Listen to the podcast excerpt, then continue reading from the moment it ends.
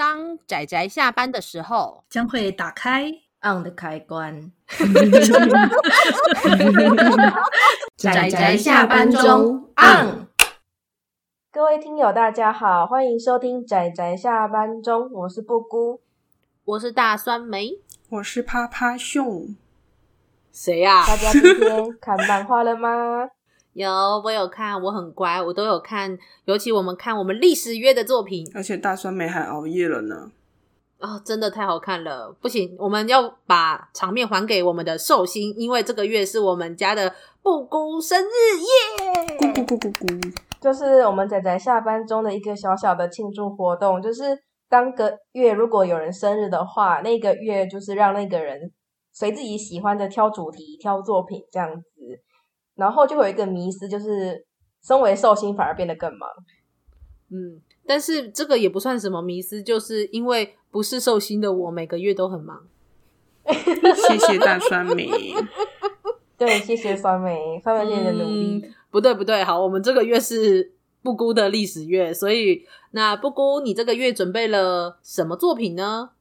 我就是那个整理狂，突然就发作，我就把我们所有的作品太多了，所以我就严格来讲，我把它分为四个主题，然后四周，对，就分别有一个小主题，就在历史这个大主题下，就每一周准备一个小主题，然后挑一些比较有代表性的，或者是因为我们呃主题的原因而分配的作品，因为好作品真的太多了，嗯、我实在是没有办法一笔 一笔讲。同意，同意。对，没错。那我们第一周的主题呢，基本上是属于西方古典时期，而且聚焦在地中海周围文明荟萃的那一段时间。嗯，那我们今天要推荐的作品就是《军神荣耀》。耶耶，汉尼拔，汉尼拔好帅。嗯，如果有一些算是老听友的话，或者是如果有兴趣的话，可以去听听看。我们去年在十月的时候，我跟趴趴熊有讲一部。呃，神鬼战略。那么那部作品其实也是刚好跟《军神荣耀》中间有一段时间是有一点点重复的。那我们在那一段就有讲过一些历史背景，但是今天的这一部《军神荣耀》，它的时间拉得更长了，而且我们在里面趴趴熊不断的提到了《军神荣耀》这部作品，所以我们今天很荣幸可以来推荐这一部作品。我们这部作品是有趴趴熊的加持的。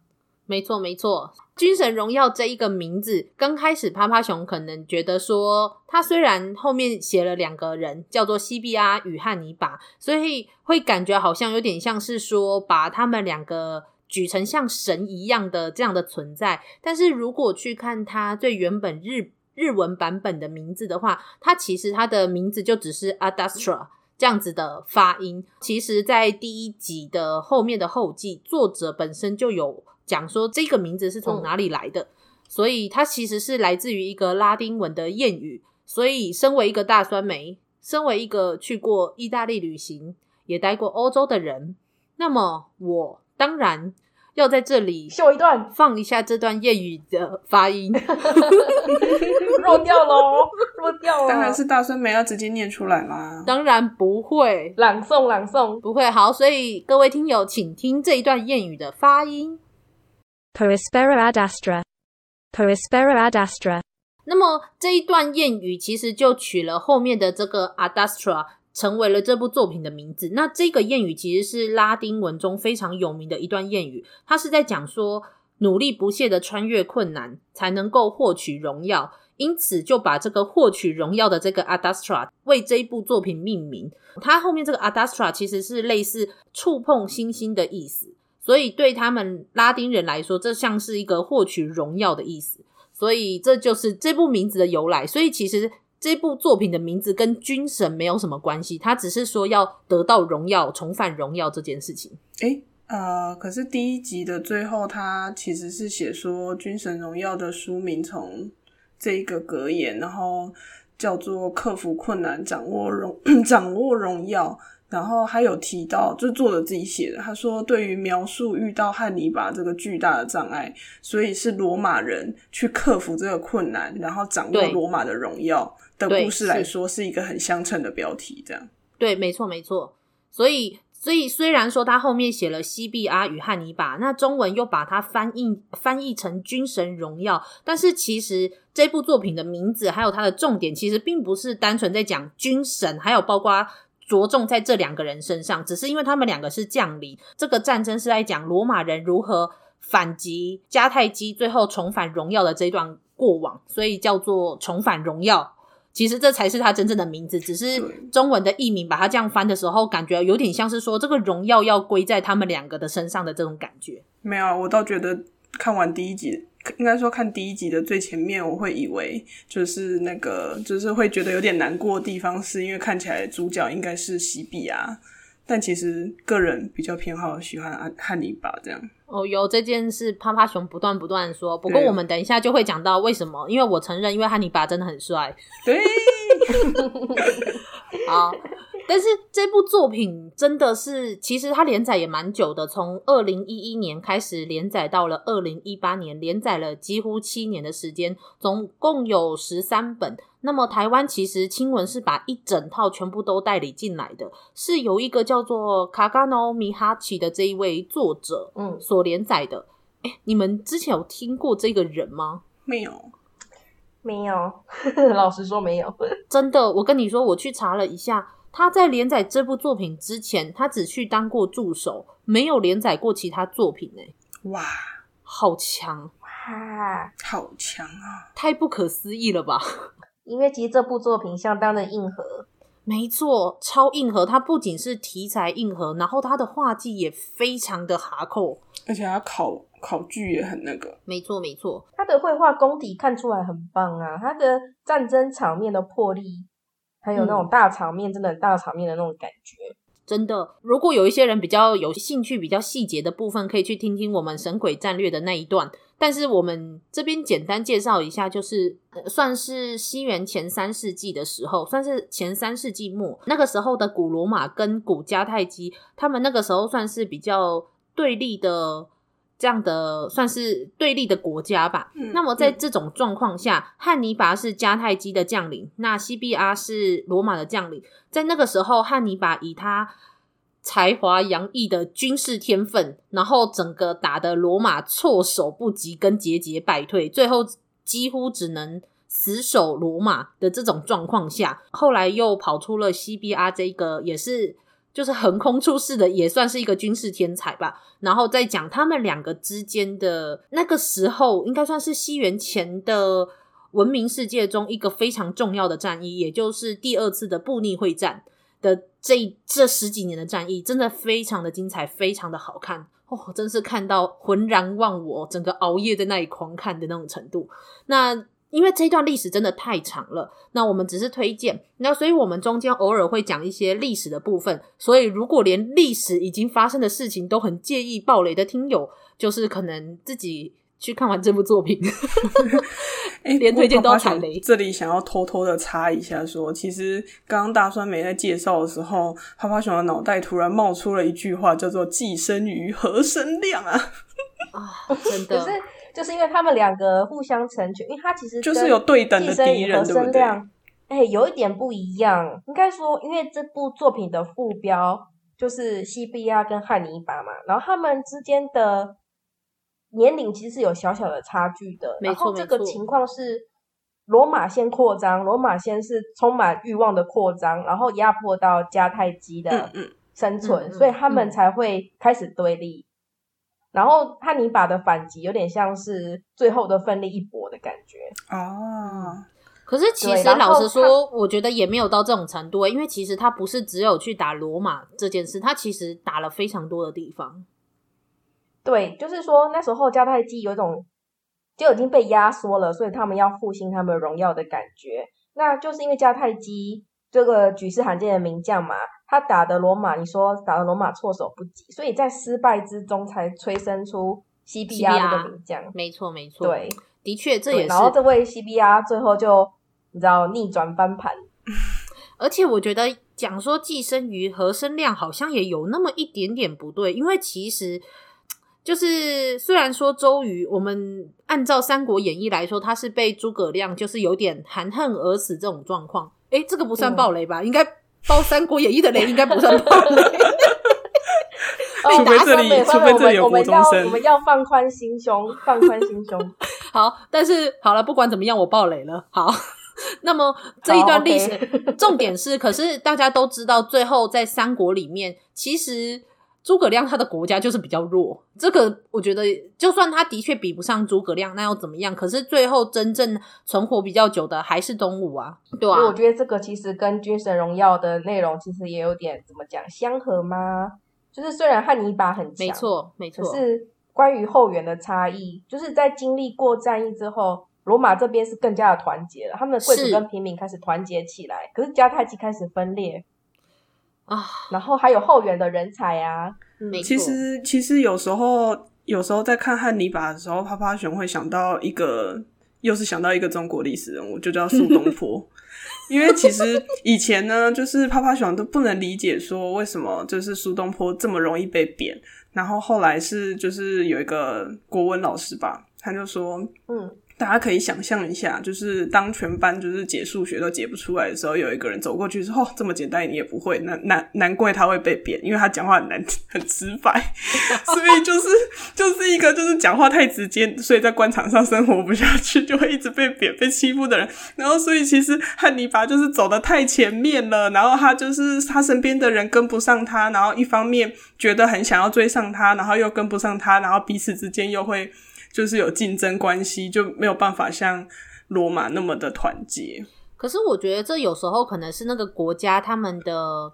怎么讲？他们方式嘛？对对对，因为你看加太基，他们基本上就是其实是那一些贵族在掌握的寡头政治，而且其实他们就只顾他们自己的利益。可是相对来说，虽然说罗马的贵族还是贵族没有错，可是他们的平民其实也是可以成为贵族的。而且你看，他们其实有点类似共和制的这种程度下，其实他们可以彼此的抗衡，而且包括到其实作者的后记都有提到说。迦太基它的容错率是很低的，所以如果你一个将领做错了什么，你是可能就被贬了，你就再也没有办法回到你的可能政治或是你的军事生涯，就是太严苛了。对，但是像罗马人，他们就算真的呃将将领做错了什么，他们还是可以有一个机会再一次回来，然后把他之前的错误学习起来。这件事情，嗯，我觉得这件事其实相对来说非常的重要。重要。所以说，像趴趴熊刚刚说的那个。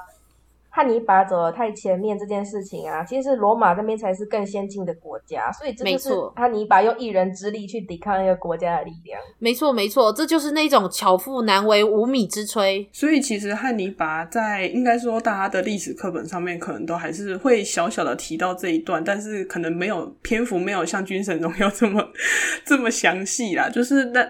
就是因为趴趴熊在历史课本上对这个人印象很深刻，因为他就是以少击多的一个非常经典的就是军事将领的代表。然后从此之后，真的很多人在研究他的战略。嗯嗯嗯，就非常的惊人，这样子。真的，我觉得如果对历史跟同时对就是比较单纯的军事战术很有兴趣的话，一定会喜欢《军神荣耀》。它里面去用。各种的图像或者是描述的方式去描述他们中间的那一些打仗的方式，还有包括他们为什么在哪里出错了这种事情，都描述的非常清楚，而且非常好懂，超好看。我一直不断的在称赞。其实我在看的过程中啊，其实有一个想法，就是像这种以战争为主题的故事，像酸梅讲的。就是作者可能会把很多的力气花在怎么把这个战争的前因后果，然后战术讲得清楚。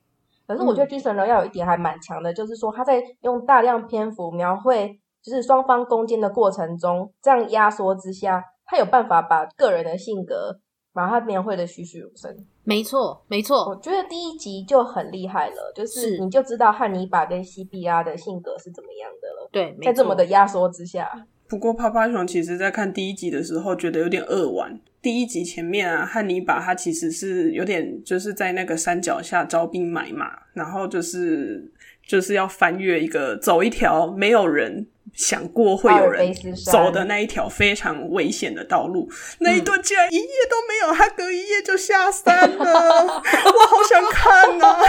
后面后面有几幕啦，后面有几个片段显示他们在阿尔卑斯山，就是很辛苦，因为他们。对啊，他们人马好像也少了很多。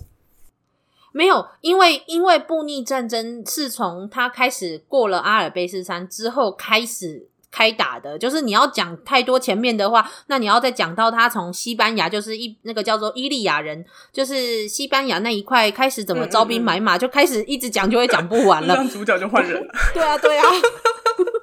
所以这种缩减改编，其实也因为历史已经有一个基基本盘在了嘛，嗯嗯嗯所以其实这也考验就是作者的理解，然后简化跟改变的能力，对，对对对，很重要。对，就是刚刚布姑说的那个人物这件事情，我觉得非常棒，因为其实我感受得出来，这个作者他其实是有特意的在每一本，我不知道他怎么计算那个每一本的篇幅，但是他就是大概是在每一本或甚至两本就会挑其中特定的，无论是朋友或者是兄弟或者是情人去做他们在这一个。战争的历史背景下的他们心境的描述，然后也很动人，然后同时又迁入进这一场战争，尤其像后面那个那个叫呃东哦，他名字真的好难记，就是非洲他们那个 东边的马尼哦那一对，我真的好难记得，但是后面后面有一对情人的那一对，就是我印象很深刻。那前面有一对朋友，我也印象。也很深刻，但是请原谅我，听友，请原谅我，就是你们看完这一整部就会知道为什么他们的名字这么难记。那个现在他们的名字应该都有含义的啦，啊，我们就单纯音译，所以没有办法。对对对，但是呃，如果看完这一部就会知道我在讲谁，而且他前面的彩图也非常之美。哦，对，我觉得彩图很棒，没错。然后汉尼拔有够之帅。其实看到最后，就是你如果大家如果有兴趣去网络上面看一些那个评价的话，我记得在巴哈姆特上面就有一个也是写的很精辟的那个人，他就写说，其实他看着看着就开始怀疑作者其实比较喜欢汉尼拔吧，他把汉尼拔画的还蛮帅的啊，然后就是整个就是，其实到最后作者好像也有在某一集的后记说，其实他真的也比较喜欢汉尼拔。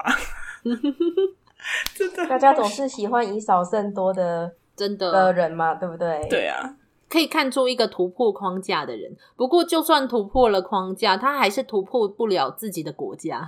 没错，他其实真的还蛮爱国的。他抵不过罗马的人才跟那些物资的后援啊，而且还有罗马的那时候的建筑设建筑物真的是相当的先进。没错，这个都是。对啊，平民的福祉都会影响到一个国家的国力，他实在是没有办法，非战之罪，我真的觉得。对，没错，我觉得西比阿要说他是天才嘛，我觉得他很聪明，他也的确学会了很多东西。可是，我觉得如果他不是罗马人，嗯、他是迦太基人的话，我觉得他也他没办法。对，我觉得他也赢不了汉尼拔，真的。就是尤其他们最后那一场扎马会战。就是如果以汉尼拔这种非常谨慎的态度来说的话，嗯、他会选择这种，就是到他那个时候选择的战术，我觉得就感受出来他很无奈耶。就是他为什么不做其他的？嗯、他为什么不选择其他的战术？他只剩下这一个了。我觉得如果大家去看到这部作品最后面，看到扎马会战，你真的会觉得很心酸。真的虽然他很惨，但是。重点不是惨，而是你看着汉尼拔一个这么聪明、这么厉害的人，却被自己的国家的人在那里拖后腿。对，他其实不止不止战争，他最后 最后那一集，我就是就是真的想要边看边哭了。所以说，他就不是不会打仗啊，他就是。对啊。唉，我真的要说那一句，我真的要说那一句，叫做“巧妇难为无米之炊”。没错，没错。虽然很日常，但是我觉得它完全了对称到汉尼拔那个时候的状况。虽然说其实 C B R 不是不厉害啊，但其实趴趴熊也觉得很震惊诶，就是就是如果趴趴熊的，就是的国家这样冲康自己，搞不好趴趴熊就决定要离开了。但是他他真的从从第一集到最后一集，他都是爱着迦太基的。可是我觉得有时候有点像是你对一个国家的认知，并不来自于那一些在上面上层的人啊。你可能你爱的是你从小到大的一的朋友，然后可能你的青梅竹马，可能你的兄弟姐妹，就是还有认同感，他认同自己是一个迦太基人。没错，没错，就是这样。嗯嗯，所以也是，而且，讲讲汉尼拔，其实 CBR 的下场也不算什么好啊。哎，对耶，这样算英雄。英雄怎么 那个翻下一页真是太令人震惊了。没错，扎马会战是西比阿跟汉尼拔第一次正面冲突，正面对决也算是最后一次。嗯、我一直觉得，如果他们在他们年纪大了之后，再一次在其他地方见面，也许他们之间的关系就可以不一样了吧？就总觉得有一种，你知道那种惺惺相惜、英雄惜英雄的那种感觉。对。嗯嗯嗯，就是他们都是超脱那个时代框架的人，然后他们对于战争的运用其实也很类似，因为基本上 C B R 深受汉尼拔的影响，我在看的时候就有这么觉得，没错，他学习汉尼拔的方式，哎，对对对，但他有自己的特点。等一下，我要先问一下，啊、阿姑，这个对你来说是养成吗？你这样不是好不好？哎、欸，你竟然在这时候问这个，我也是有，我也是有。刚刚啪啪就不好意思打断一下，刚刚啪啪熊其实有点想讲说，除了 CPR 之外，啪啪熊在看的过程中，觉得那个是叫罗马之剑吗？嗯、有一位大叔，马塞勒斯剑跟罗马之、哦、天哪，啪啪熊其实也超爱他的，不好意思。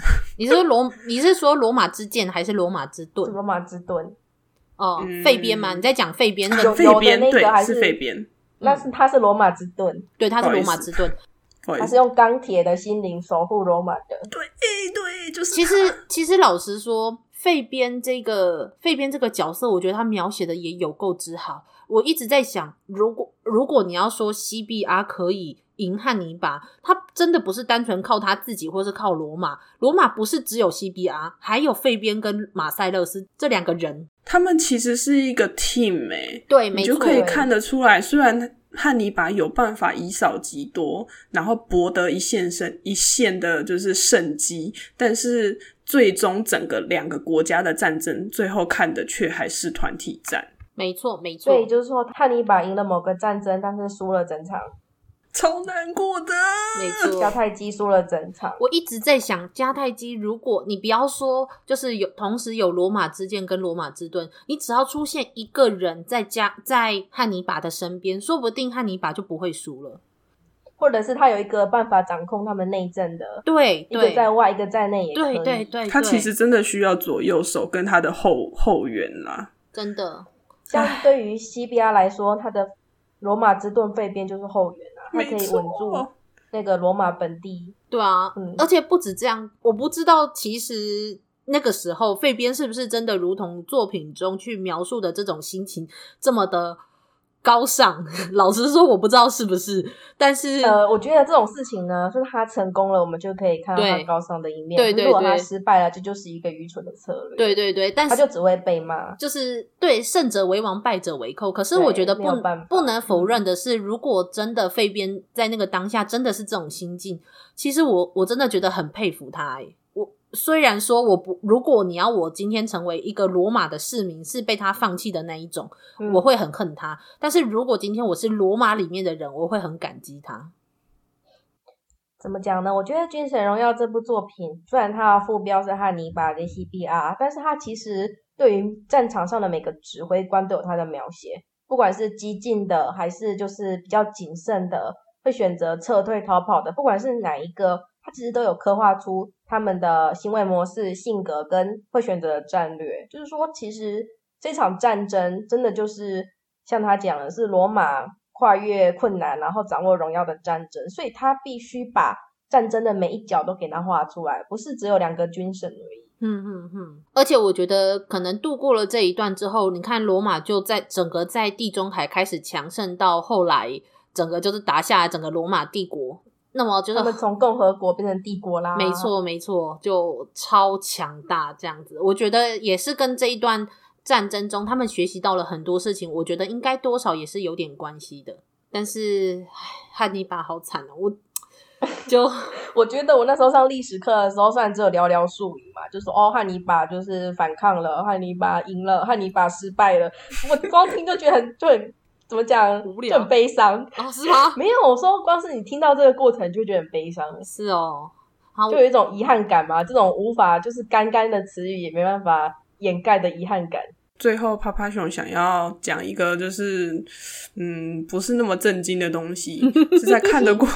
对，就是趴趴熊总是喜欢在无边无际的地方跳跃思考，就是。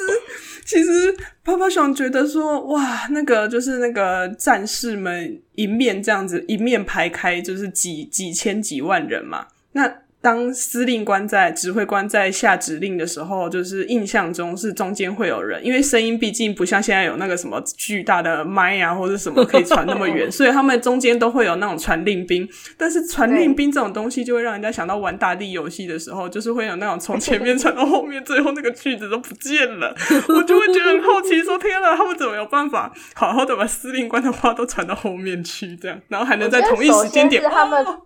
我觉得他们传出去的话一定是很简单的，就是进攻、撤退、左边、右边，类似这种。对对对对。然后你知道，像中国，我对于外国不太了解，但我知道中国他们会有军旗。对，就是你知道，就是可能十个人看十个人的那种小队长，然后小队长再看那种一百人的，然后一百人再看一千人的，就是再慢慢的上去，一个人只要看十个人就好了。对，这样子上去就整个。秩序都存在了。嗯，不过当战争打一打的时候，就是就会觉得说，哦，好，前面开始冲了。我如果是最后一个，就想说，好，那我准备要冲了。但是现在发生什么事情了？这样。我觉得多少会，所以这个时候就是不是说罗马他们就是有一个很棒的是，就是他们的系统性，他们是用系统性的方式去锻炼这他们的军队的，所以这也是减少在战场上的那这有点像是误差吧，误差造成的失败，也是一个他们必须要去克服的东西之一。嗯，真的，就是说，其实这是罗马后来战无不胜的一个原因，没错，因为其实论身体能力。或是论就是可能马上的能力，对对，他们其实都没有特别的厉害。不过其实迦太基有一个比较弱势的地方，因为他们算是用，我觉得啦，是算是用一种利益的方式，然后融合了不同的族群，但是他并没有把这些族群，就是他们有一个为了一个崇高，也不是崇高，就是他们没有共同的，算算是他们共同目的是要打败罗马，但是其实当中间的那个。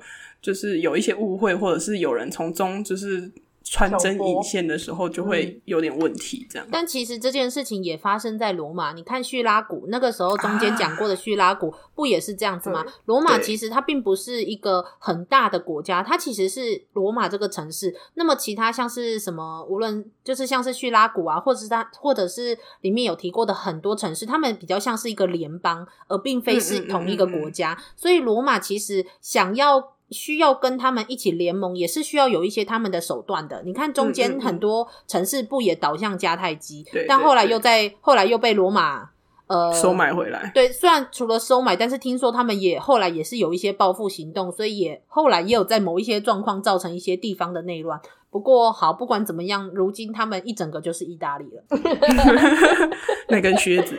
对，非常的有道理。对对对对，就是我们从后世的眼光看就是这样。对啊，其实你不要说像他们，你看希腊也是啊，雅典希腊当初也不是一整个都是希腊，是从雅典那边，然后旁边有什么底比斯啊，然后有一大堆什么色雷斯啊，嗯、然后还有包括到什么斯巴达啊，他们都很像是联邦联邦，而并非是一整个国家。那中间这种问题就会很多啦。嗯嗯嗯，对啊，像那时候亚历山大东征的时候，他也是一路打过去，然后把对方打服之后，就留下一个人在那里管。对啊，就他回来的时候，发现那个管的人就是变土皇帝，还杀了人。对对对，就是你知道，就是杀几个以儆效尤这样子。啊、所以那个其实说是帝国，但是。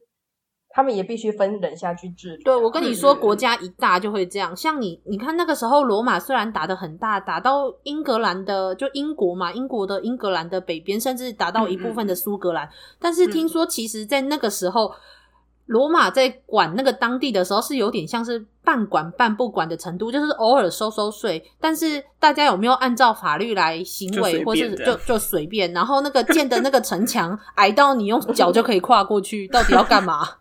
之类的，怎么说呢？后世对于这样子的扩张啊，有时候更加的称赞的嘛，都是文化的传播。是是是，比起就是这个帝国的荣耀，啊、他们这样子打仗的过程中是传播了这个罗马先进的嗯嗯嗯技术跟文化。对，他们会比较称赞的就是这部分，不会真的称赞说他达到那么大。没错没错，而且就是其实的其实到最后你会发现。所谓的扩张的方式也有一点不太一样。看大航海时代之后，靠的是什么？是资本主义跟贸易啊。对对呀、啊，就是完全性质跟所谓的扩张的概念又有点不太一样。不过这完全就最后就会拉开我们今天的作品。所以，但是我觉得这一不过我觉得这一部分是蛮有趣的。就是虽然说性质不一样，可是你仍然可以在看到这一些历史的故事中，你仍然可以看到一些我们如今的很多东西的影子，像是例如说，你不怕外面有很强的敌人，像是汉尼拔带着的迦太基军，你不用怕他们。但是你们如果自己内部出现了很多的内乱，或者是有人在里面挑衅的话，这个这个城市或是这个国家反而是因为内斗而就反而会自己崩坏。就是，所以你会发现，最后罗马人他们最后为什么会赢？不是因为他们强啊，是因为他们很坚定的知道不能够跟汉尼拔开战，然后他们大家上下一心，就是要守好罗马，最后他们才活下来啊。所以这就是代表着什么呢？代表说，我们如今在疫情如此严重的时候，记得大家守好自己的城门。硬要扯一下，对，硬要扯一下，我们可以从哎、欸，拜托，我们这集播出的时候，说不定我们都解禁，应该还没。不可能啦，都已经要拉到那个六月中了。好，不管怎么样，就是我们可以看得出来，我们不怕神一般的对手，我们只怕猪一般的队友。猪一般的队友。所以，请大家记得洗手，戴好口罩，然后不要乱出门，在家里跟我们一起，不要互相指责对方是猪一样的。对对对对对对。嗯，没错，我觉得这也很重要。对对对，没错。像我最多就只会说布谷，我不会说听友的，所以大家不用担心。嗯，没有问题。好哦，我不知道要怎么回答这句话，所以就让我来。我们今天好像讲太久了，今天没有阿直吗？我今天是不是因为没有阿直？对对对，一定都是因为没有阿直，然后又有布谷在，没错，都是布谷的错。欸、你等下回去计算一下讲话的时间，马上马上开始猎巫。总之，我讲一下为什么我会选择历史当做这个月的主题就好了。这不是因为我历史特别好，真的真的没有。我是觉得用故事的方式啊，说历史会有一种独特的魅力啦，就是它比。纯粹的文字技术会让有让人有身临其境的感觉，嗯嗯，这没有办法否认。同意同意。但当然，其中一定会掺杂就是说故这个故事的人的个人见解，然后想象，甚至是偏好。比如像《军神荣耀》那个后记就有说啊，作者喜欢飞边，对，感受得出来。帅。对，他也是少数，我觉得为什么一个光头可以这么帅的那种人，还有油哎、欸，那个那个脸实在是不能说帅，从灵魂摔出来，这个没有到那种程度啊。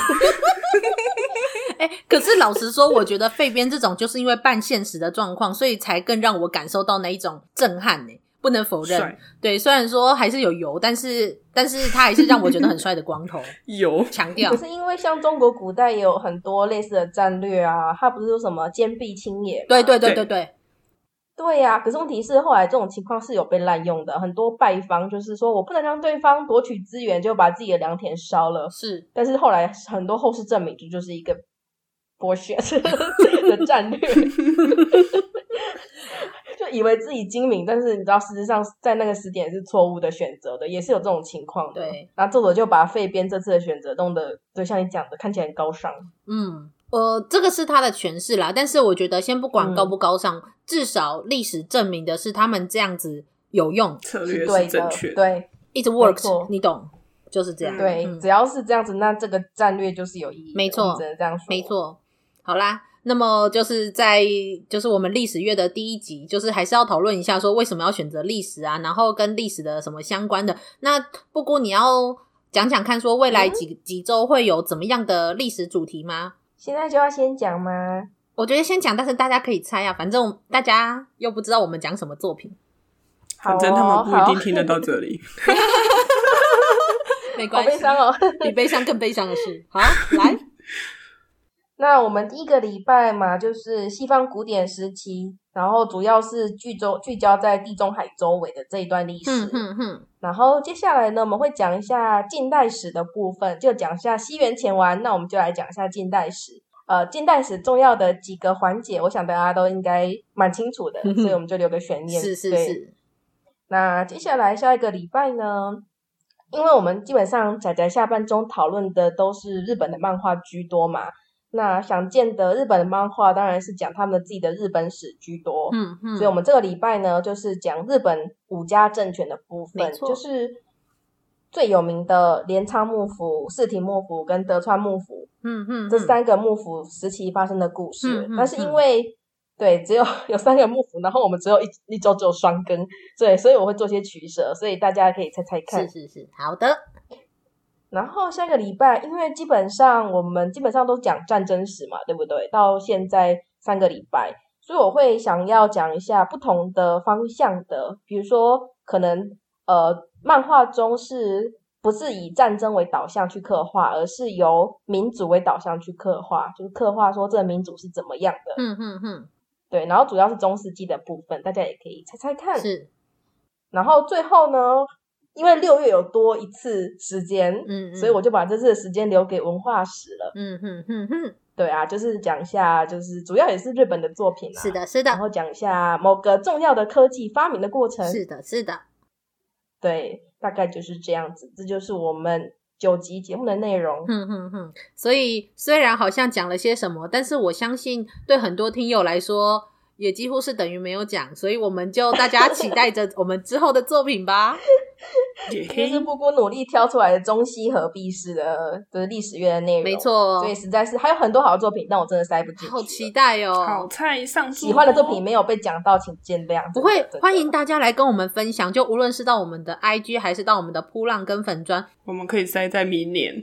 我们可以，我们可以未来有机会就可以再一起继续推荐，因为我们三个是我们，尤其我们三个特别喜欢历史类的漫画，就会很享受。是我们之前已经有提过不少啦。啊，比如说像博尔的《东瀛纪行》，嗯嗯，这个很优秀呢，只是我们提过了，所以这个这这个月不会再提，就是是是是，没错，那部也很优秀，没错没错。可是因为历史漫画真的有名的就没几部啊，我知道有一部啦，《三国志》三三国封神演义啊，封神演义 那个不算，那个不在不顾那个历史漫画的那个界限内，完全不行。那个算少年漫画吧，奇幻少年漫画。然后《神剑闯江湖》也不算，大家请不要把它算进去。《这游记》也不算哦，对，不算哦，真的。没有，《西游记》本身也不算是历史故事啊。对呀、啊，它是奇幻吧？神怪小说啦。好啦，好啦，好啦，这样子连《聊斋志异》都要进来？没有，好不好？《聊斋志异》就算不上了，就完全没有那个了可言喽。好了好了，我们真的不要讲太多。好，我们今天真的就是非常开心的跟大家分享我们今天这部作品，然后也当做我们历史月的开头。那么希望大家如果有兴趣的，也可以来我们的节目，就呃来跟我们回应，猜猜看，说下一部礼拜五会是什么样的作品哦？对，这次的主题是西方古典时期，嗯，地中海附近。希望这些关键字够清楚哦，啾咪。好的，好的，那我们该为今天的节目做一个收尾啦。好了，那么就那我们今天的节目就到这边告一段落。大家记得礼拜五要再收听我们的节目哦。礼拜五的那一集节目讲的作品也很精彩哟，耶，重量级，没错。好的，好的，嗯，那差不多该跟大家说再见喽。嗯，大家拜拜，拜拜，拜拜。啊，上班，上班，我不要工作。下班了，回去回去工作喽。